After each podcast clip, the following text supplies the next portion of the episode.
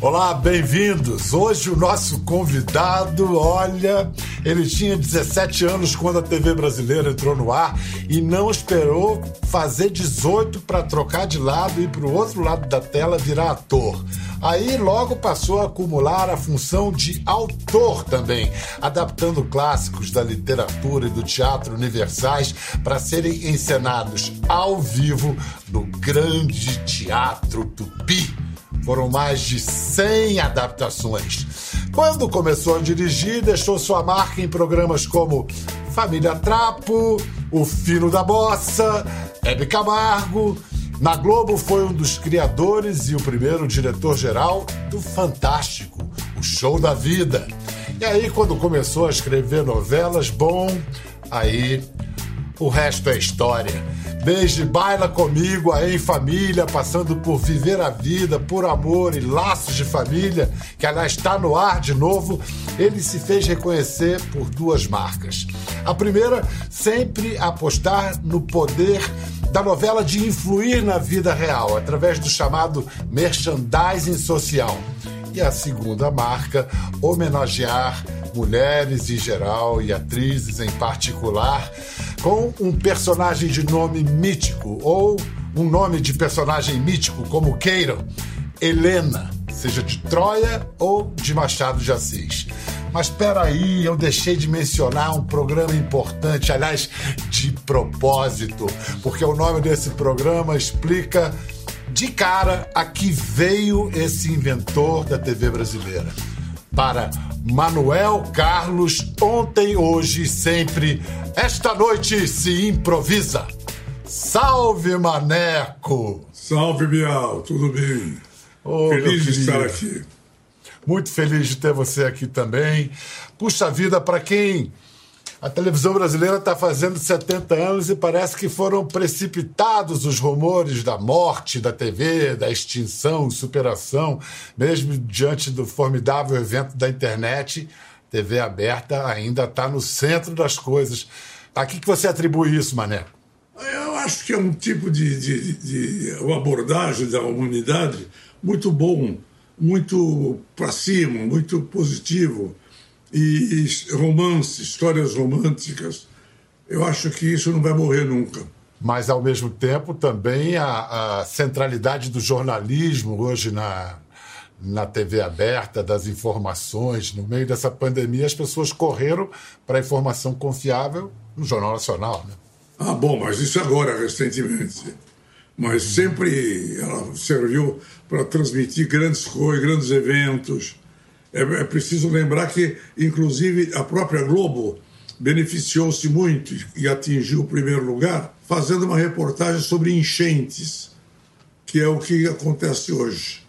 É então, sempre fez, eh, paginou o drama, a comédia da vida muito bem, com muita honestidade. Então, isso vale para todo mundo. Maneco, quando aparece a televisão, ali em 50, esses jovens atores como vocês e outros é, perceberam que estava aparecendo ali um novo mercado de trabalho ou deram uma esnobada básica? Não, não, percebemos claramente. Porque, na verdade, a própria televisão, e, e principalmente a dramaturgia, serviu-se muito do rádio como o teatro serviu-se muito, do, o cinema serviu-se muito do teatro. Quem pode falar isso muito bem, não sei se já esteve no seu, no seu programa, foi o Lima Duarte. O Lima Sim, Duarte ele... Era, ele trabalhava no, no, no rádio. Sim, e, ele esteve. E, e, ele e Fernanda também. Fernanda Montenegro também começa como radioatriz. Né? É, e, e a Fernanda foi uma das principais figuras do grande teatro tupi, que era é. formado. É que era formado essencialmente dela, Natália Timberg, Ítalo Rossi, Sérgio Brito, todos os atores que você possa imaginar, profissionais, e modestamente eu também. E você é central ali, porque você Era o cara que adaptava.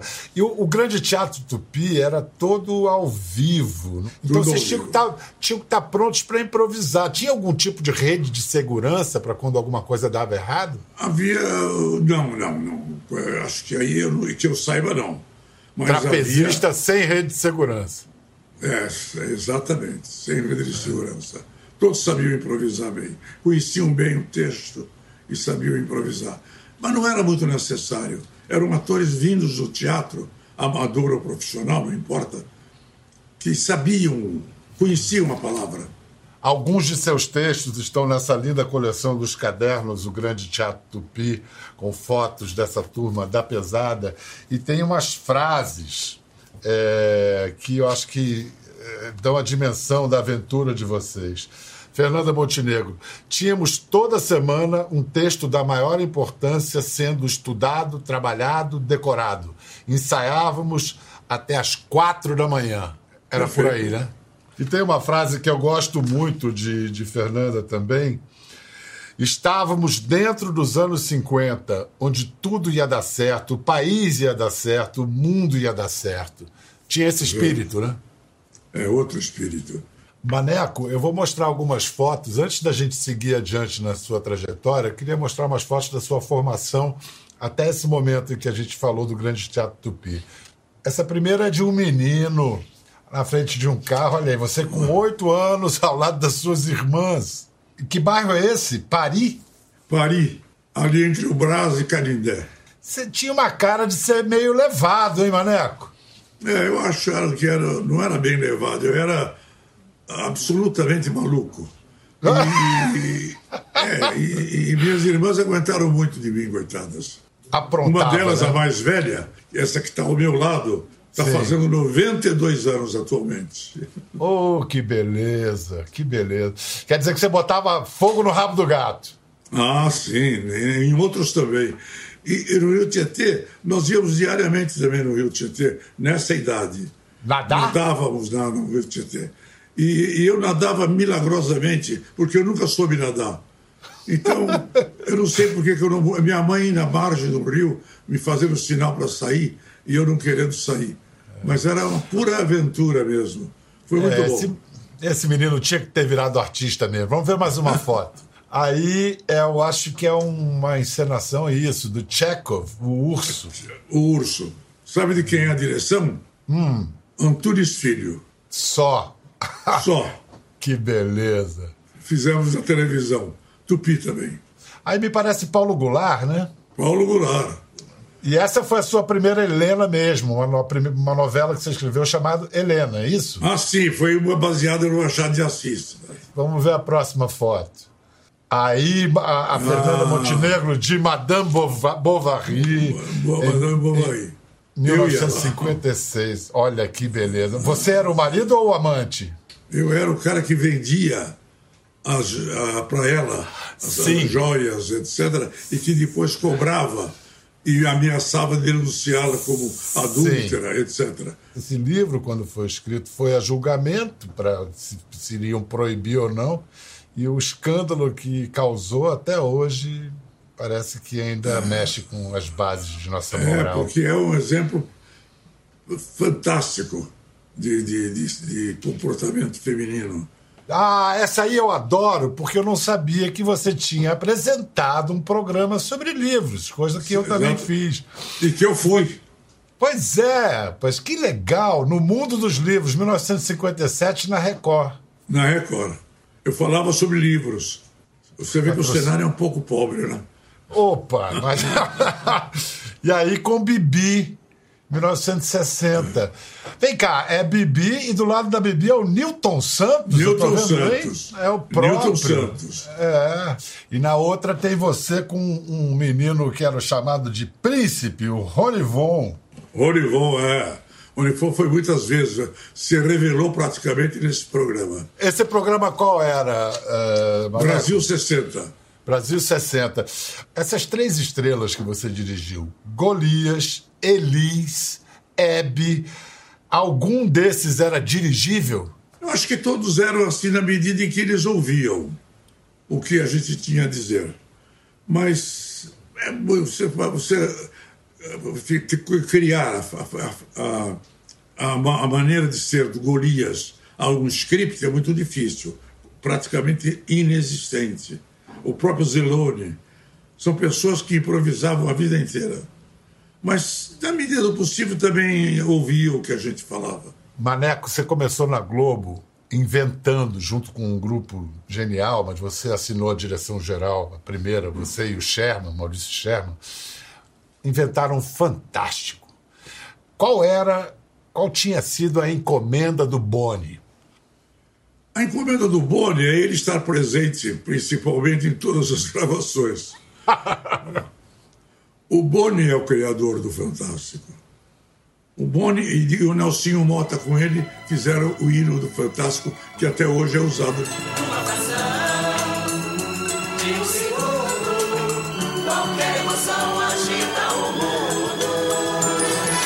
Boni queria uma revista que estivesse de tudo, sem nenhuma exceção. E a gente, na medida do possível também, você vê que eu repeti várias vezes a medida do possível, porque a televisão foi sempre maravilhosa na medida do possível. Não, é? Muito bom. Perfeito, é. perfeito, é isso mesmo. É? E, Às vezes na medida do impossível também. Até isso já. E foi na mesma época em que criamos o, o Simonetti Show, com Simonetti escrito pelo Boni. Esse é muito raro ter essa informação, mas ele escrevia o Simonetti Show, que era um programa de uma orquestra com, com cômicos no meio. Era Simonetti. Simonetti era Enrico Simonetti, italiano. Trilheiro, autor de musical, não é isso? É, muito bom. Ele, é. então, ele era contratado da, da Excelsior. A Excelsior. Que... Fala. É, você sabe que ele assina a trilha sonora de um filme, que é o único filme que meu pai ajudou fazendo uma, um papel, uma participação coadjuvante, Na Senda do Crime. Na Vera Senda Cruz. do Crime. É, Vera Cruz. É, você diz, você fala de uma montagem dos seis personagens da Procura de um Autor, com o Sérgio Cardoso, a Cacilda. Te, meu pai era diretor de cena desse, desse espetáculo, tem umas fotos de ensaio lindas. Que maravilhoso, porque é um espetáculo absolutamente raro. É, você deve ter conhecido meu pai, talvez, de passagem. Ele foi diretor de cena dessa peça, chamava Pedro Peterson. Pedro Peterson, claro é, que sim. É, Eu tenho esses programas todos até hoje. Pois é. Os programas é. lindos que o TBC dava na porta. Lindos com muita foto, tudo. Vamos entrar agora na sua trajetória de autor de novelas na Globo, não só na Globo, mas principalmente. Você começou uh, como novelista uh, com, já com Nívia Maria fazendo duas personagens, Maria Maria. Exatamente. Padre? Aproveitando uma música do Milton Nascimento. Você quer se confessar? Também. Eu vou me casar com o Ricardo. E quero Maria do Zá como testemunha. Eu, eu não sabia. Mas você deve esperar melhorar para fazer isto. Era uma adaptação ou era história original? Não, era uma adaptação. Na época, esse, esse programa vivia de adaptações. Mas sem os proclames? Quem sugeriu Maria Maria para mim, para eu fazer, foi o Otto Lara Rezende. Depois, em seguida, foi a Carolina Nabuco que me chamou na casa dela para me dizer que gostaria muito que eu fizesse uma, uma adaptação do romance dela. E eu fui ler, achei divino e fiz. A sucessora. Não, e Maria Maria foi de Maria do Zá, de Maria do Zá. Rocha. De Rodolfo Rocha. Isso. Era, o nome do romance era esse. Isso. Isso. Mas, mas, Maneco, já em Baila Comigo, que é a sua primeira novela das oito em 81, novamente um ator, Tony Ramos, faz gêmeos, faz Quinzinho e João Vitor. Você escrevia para os recursos da tecnologia da época ou você propunha invenções, avanços para resolver o mesmo ator contracenar consigo mesmo? Não, já se podia fazer isso muito raramente porque fechavam os recursos todos daquele dia ficavam nessa cena. Mas você vê que quando ele aparece, ele, ele com ele mesmo, existe já uma trocagem ali, porque tem um espelho, tem ele falando com ele mesmo na vida real lamentando por nós dois a nossa orfandade, não podendo me aproximar de você. O Tony sabe contar isso muito bem. E com os recursos que tínhamos, eu me lembro que fizemos no, na novela Baila Comigo mesmo. O Carlos Zara morria num desastre de avião, porque ele era um, um, um aviador abador. E nós fizemos que ele caísse, explodisse no ar e morresse.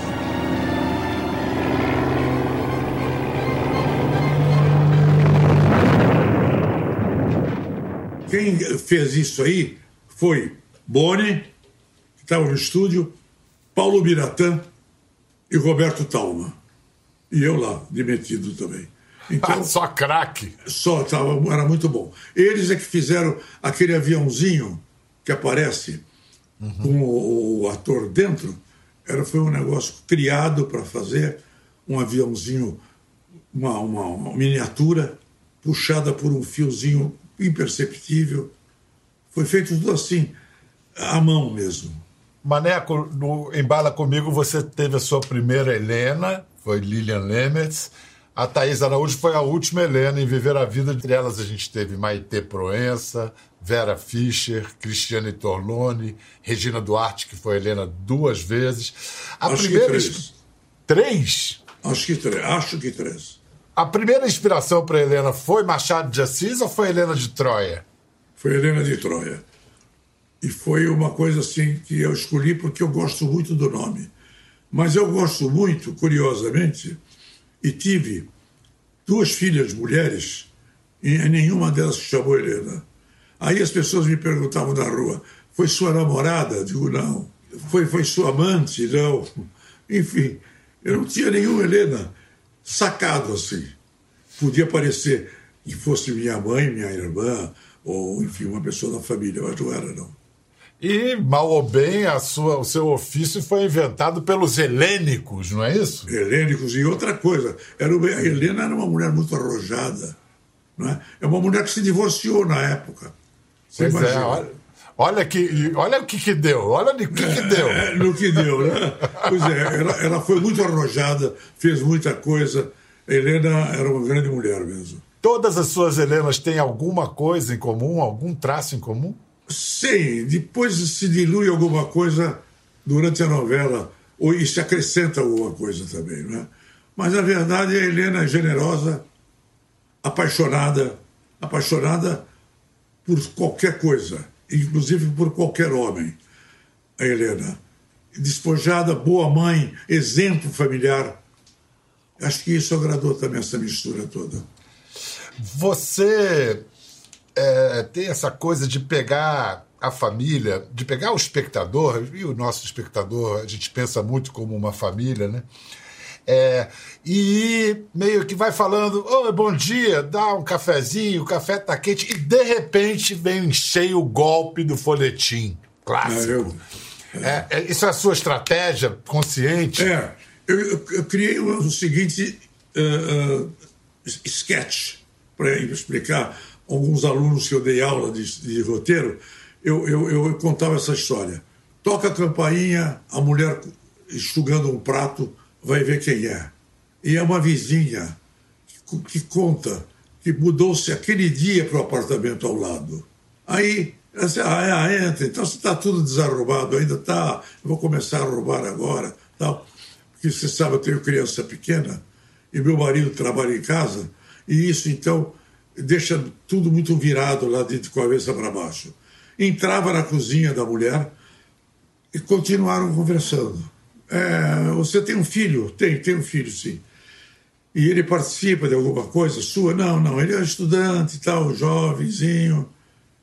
Pronto, começou a novela. né? Porque é isso mesmo. Esse comecinho, eu, eu sempre citava como a fábrica da novela. E é esse aí. Tudo é possível, tudo deve ser falado.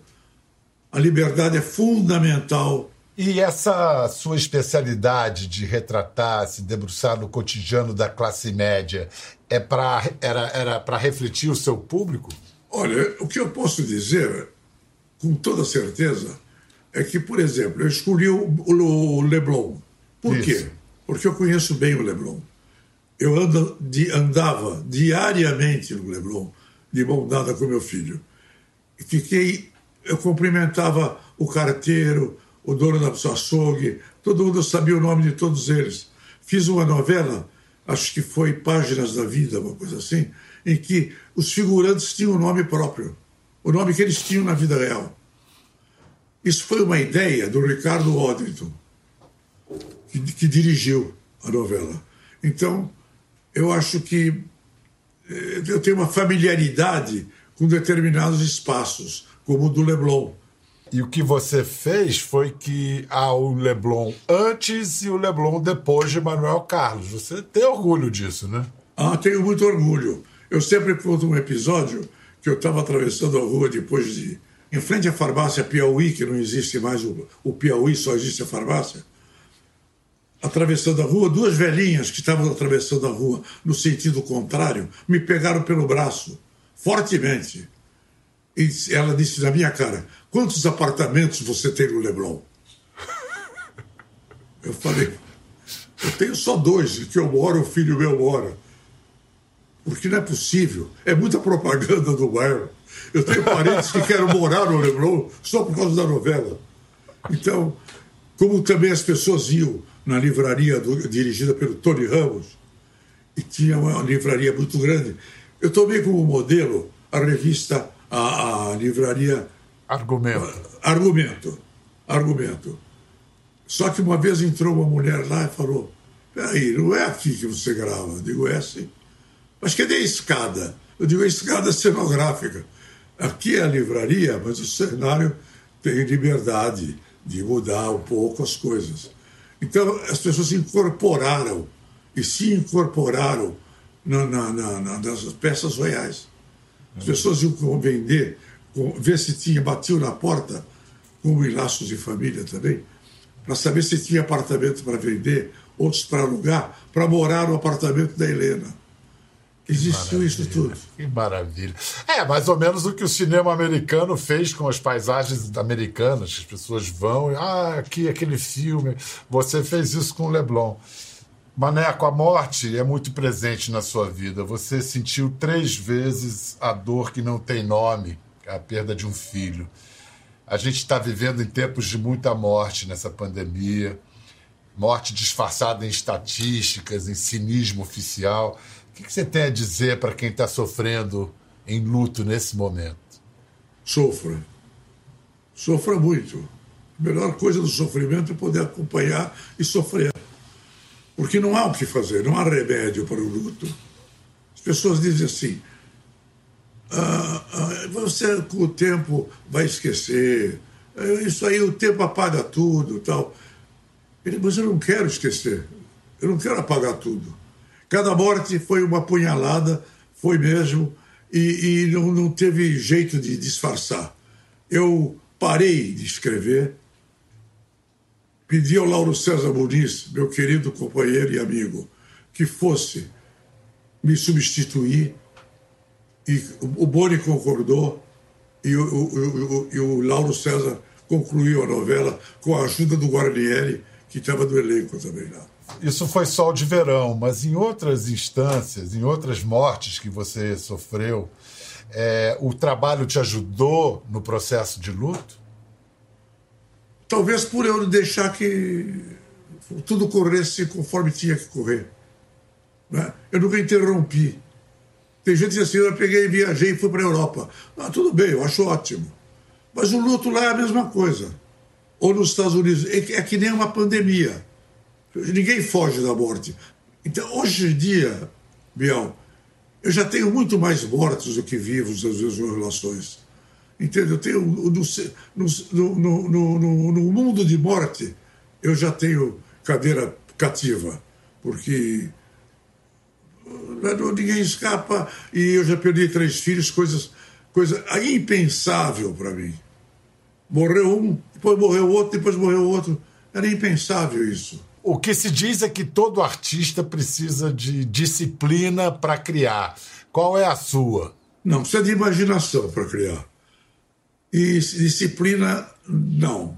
Disciplina o exemplo, não sou nem eu, mas o exemplo de muita gente. Você percebe, tem, existe uma, uma, uma ilustração mostrando o Balzac escrevendo à mão, claro, com pena, e atrás dele tem de, de, de, uh, esperando um, garoto da oficina, da tipografia. E o Balzac faz assim: escreve e dá a página para o rapaz. Escreve e dá a página para o rapaz. Ele não relia. Então, acho que tudo isso, claro que precisa ser o Balzac, mas de uma certa forma, em tamanho menor, pode ser eu, pode ser qualquer autor de novela, porque tudo pode ser mudado. Eu aprendi, por exemplo, que você, quando vão buscar o, o capítulo na minha casa, eu aprendi que não se dá imediatamente. Eu, eu, deixava em cima de um piano que eu tinha em casa. Então, o que, que acontecia?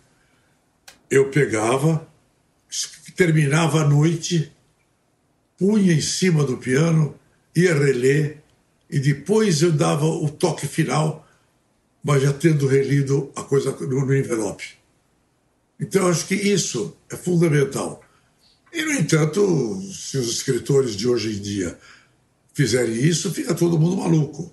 Mas a sua reputação era até, bem, até sempre era entregar os capítulos em cima da hora. Mais, mais do que na hora. Por exemplo, Mulheres Apaixonadas, que está no ar agora, uhum. eu estava no, na comemoração do último capítulo, a primeira parte do último capítulo, o Ricardo Ódito puxando os cabelos, e na época ele tinha bastante cabelo. e, e, eu estava escrevendo o finalzinho de, de Mulheres Apaixonadas. Eu fiz isso, mas é perigoso, ninguém deve seguir o meu exemplo. Esta noite se improvisa. Esta noite se improvisa. Mas então, essa pergunta: os autores criam novas histórias ou eles só recontam as velhas histórias de sempre? Olha, eles criam novas histórias. Pena que não sejam melhores do que as velhas histórias. Você. Tudo, tudo mudou muito, mas isso não mudou. Existe um romanceiro universal que você pode colher tudo, ali tem tudo. Uma mulher que nasceu com três braços, tem lá o exemplo. Uma mulher, um homem que não sei o que, subiu até o prédio Martinelli, despencou lá em cima, no chão, caiu no chão, tirou a, o, o negócio do pescoço e foi tomar um café na esquina. Tudo isso, e grandes amores impossíveis, principalmente. A mulher que casou com o barão, um conde, grego. Tudo isso tem.